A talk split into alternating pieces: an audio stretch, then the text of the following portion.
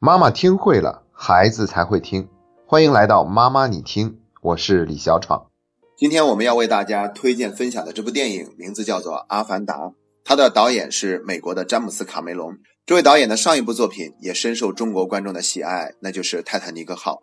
阿凡达》上映于2009年，全程用 3D 技术进行拍摄，制作发行的成本高达五亿美元。所以在上映的时候呢，它几乎可以用“横空出世”这个词来形容。它精致的画面还有近乎完美的特效，直接刮起了一股 3D 风，甚至可以说是带动了整个电影产业的一次全面升级。最终，《阿凡达》的全球票房高达二十七亿美元，它在豆瓣上的评分高达八点六分，在所有的电影里面排名第一百位。所以呢，仅仅从娱乐的角度上来看，这已经是一部非常制作精良的作品了。而我们今天要跟大家分享这部电影，是因为《阿凡达》它全程用一种非常形象而具体的方式来阐述了一个心理学中十分重要的概念，那就是共情，也叫做同理心。我们完全可以陪同着孩子再一次观看一下这部电影。而这一次，当我们抱着去学习共情这个目的去观看的时候，相信大家一定会有很多新的收获，也会让自己在亲子沟通这方面有一个大的进步。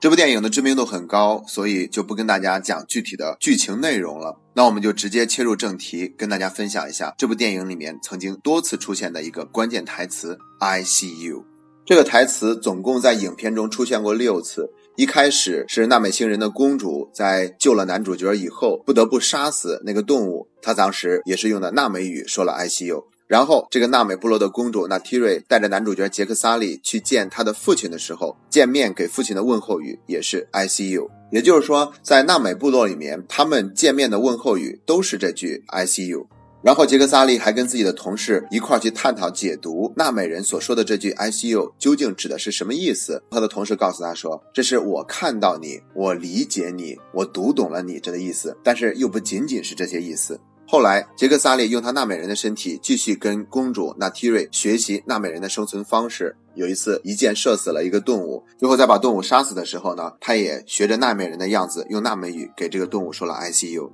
后面两次则是男女主角之间的对话，一次是男主角杰克萨利成为幻影骑士以后，再一次来到纳美部落之间，他见到公主娜提瑞时，彼此说了一句 I C U。最后一次，则是娜提瑞公主直接见到了杰克萨利的人类身体。在杰克萨利醒来以后，他们彼此又说了一遍 “I see you”。那么这句 “I see you” 它到底是什么意思呢？其实仅仅从英语的角度来理解，它本身就含义特别的丰富。那我们都知道，“see” 在英文里面指的是看见的意思。我们又知道有一句话叫做 “Let me see”，而 “Let me see” 则是被翻译为“让我想想”。所以说，这句 “I see you” 它的意思也是特别的丰富和广泛。我们可以把它翻译成是“我看见你”，但这是最简单的。同样还可以翻译为“我看到你”，“我看懂你”，“我理解你”，“我感受到你”。网络上还直接用“眼相见，心相连”来形容这六个字所表达的全部含义。那我们可以这样来理解：“I see you”，它不仅仅是表达感情或者是打招呼的方式，它的含义要比 “I love you” 更加的广泛和深邃。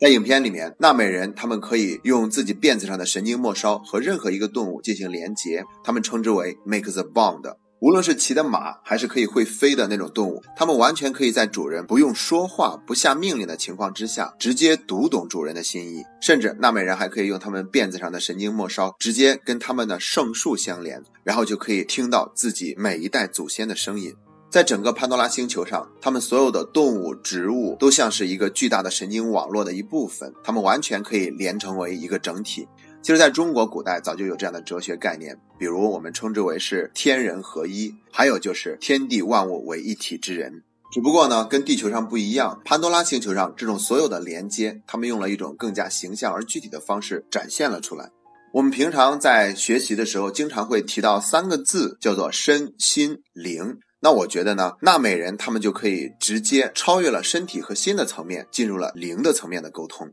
他们敬畏自然，把自己当成是大自然的一部分，在获取食物的时候，也会对食物表达一份感恩。所以他们的身心灵要比我们人类发达的多，连接的也足够的通透。不像我们人类，大多的时候都是在玩一个思维的游戏，仅仅停留在思维层面上，连自己身体的感受可能都没有过多的关注到。这也是为什么人本心理学的创始人罗杰斯会提出共情这个概念。共情简单的来说，就是有一种设身处地、换位思考的能力。我们虽然不能完全理解对方想的是什么，但是我们却可以尽可能的站在对方的角度上理解他这一刻的感受究竟是怎样的。而在现在的心理咨询的过程中，咨询师最先要做的不是直接去解决什么问题，而是要先跟这位来访者建立连接，达到共情的状态。只有建立了这个连接，保证了二人之间有一个畅通的沟通通道，这样的话，接下来所聊的内容才有可能准确的抵达对方的内心，并且对他有所帮助。可能这个时候问题都已经不再是问题，都不需要去解决了。那即便是需要解决，这一刻他也会因为有这份沟通效率的保证而变得更加的简单。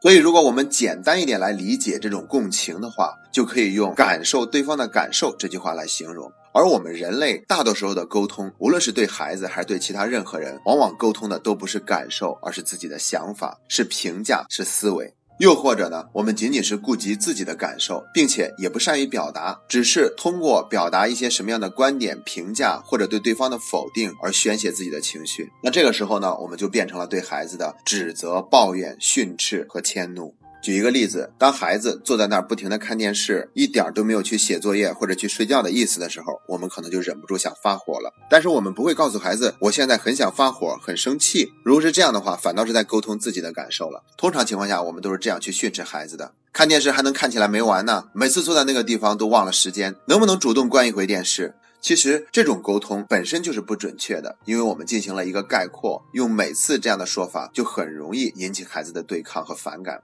而且这会被他抓住把柄，他可能就会说：“我哪每次都这样了？上一次我不就是主动关了电视的吗？我不就多看了一小会儿吗？你至于这么生气吗？”于是争执就开始不断的发生了。同样，在早上叫孩子起床的时候，孩子一直没有起床，我们可能就有点恼怒，会对孩子说：“能不能早起一回？有你这么懒的吗？”而当我们这样表达的时候呢，孩子心里面就会很不舒服，他会表现出更多不合作的行为，哪怕时间很紧张，甚至故意用不吃饭的方式来表达他的那种默默的反抗。其实，如果是要表达我们的感受的话，我们可以告诉孩子说：现在的时间已经到几点几分了，离出门的时间很近了，但是你还没有起床，我心里会有些着急，因为有可能你会迟到，而且我要送你去学校，如果你晚了，我上班也有可能迟到。这样的话，我们就是在沟通自己的感受。那如果孩子有一天回家的时候呜呜的哭着回来的，腿上呢带着摔倒磕的这个伤痕，如果这个时候我们跟孩子说，你总是不懂得照顾好自己，又在哪里去疯跑了，总是跟那帮坏孩子玩。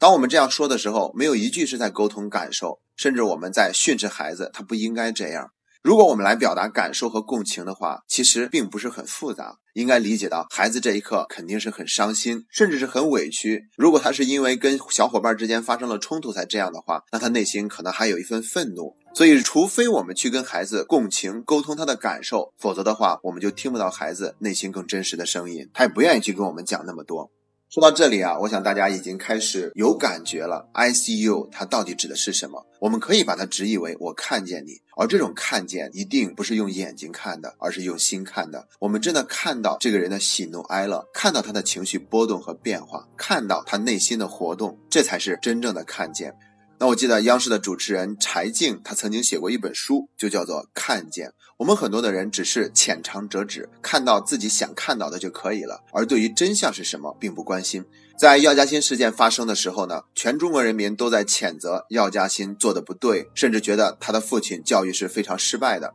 但只有柴静，他努力的去看透真相，他看到了药家鑫父亲内心的那份苦楚，同时也看到了药家鑫在临死之前的那份忏悔。而所有的这一切呢，都被当时的网络暴力给彻底的淹没了。所以当时我看柴静的这本书的时候，特别的感慨。我觉得有两点他做的特别的好。第一点呢，就是不断的自我反思的能力。别当了主持人就不是人了，这是他里面不断重复的一句话。一定要让自己去守住自己的初心，始终讲人话。第二点就是他对别人的这种共情。无论是药家鑫的父亲，还是在虐猫视频里面受到全中国人民谴责的那个女主角，他们都愿意去接受柴静的采访，就是因为柴静她能够放下自己的那些偏见，去更多的理解对面的那个人，即便他做了这些被大家所唾弃的事情，也一定还是一个完整的人，他的内心也一定有自己的良知在。所以，当这些被采访者面对柴静的时候，他们是能够感觉到一份包容和被接纳的，他们也就更容易能够敞开自己的心扉，去讲自己所有的心里话。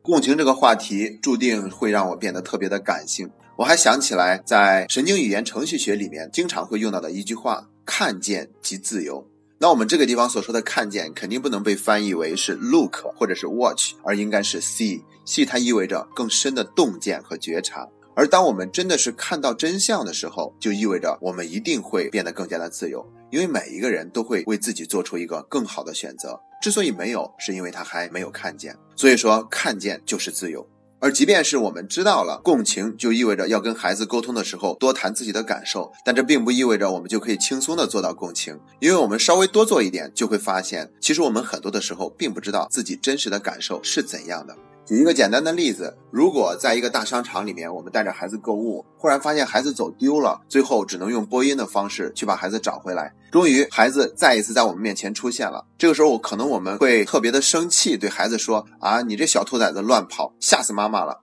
但其实这个时候的生气并不是我们第一感受，在此之前有很多的感受都被我们忽略了。比如说，在我们发现孩子丢失的那一刻，我们内心可能特别的惊慌，然后有一份强烈的自责。一个大人连孩子都没看好，然后内心呢会特别的焦虑，然后在那里等待的时候呢，会有各种各样的情绪涌上心头。直到见到了孩子，我们第一的反应可能是特别的开心，终于找回来了，那一颗心终于落地了。然后才是生气，觉得你干嘛乱跑，把妈妈吓成这个样子。可是我们往往表达的时候呢，就会轻易的用这个词，就是生气。所以在很多的教育类的书籍里面，他们都会提到“生气”这个词是一定要慎用的，因为他们往往不是我们的第一感受，而是后面衍生出来的，或者说是我们不知道怎么表达，才会去轻易使用这个词的。当我们学着去用我怎么样怎么样的句式，而不是用你开头的句式去跟孩子沟通的时候，这就意味着我们能够更多的去表达自己的感受。因为每一个以你这个字来开头的句式，往往都是含着一份评价还有说教。只有用我开头的，它才更容易变成表达自己的感受。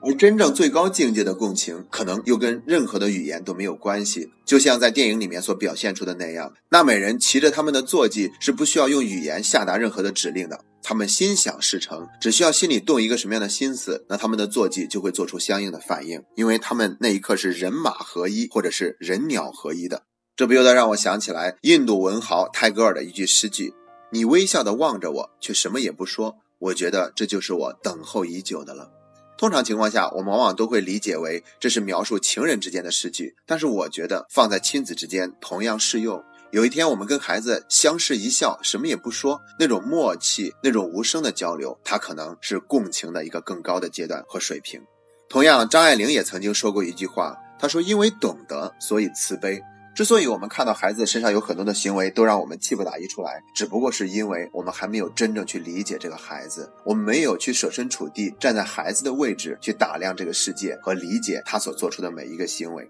如果我们真的懂得了的话，我相信我们内心一定会升起更多的柔软，会对孩子有更多的一份包容和接纳。就像我之前在妈妈你听的节目里讲到的多动症和感统失调这一部分的时候，也会提到一个孩子他注意力不集中，写作业很慢，做事情拖沓，其实不仅仅是行为层面上的问题，也不能简单的归结为这个孩子不认真、不努力或者不懂事儿，这其实是跟他的大脑的发育不完善有关。所以，如果我们能够懂得这些的话，自然就会对孩子有了更多的慈悲。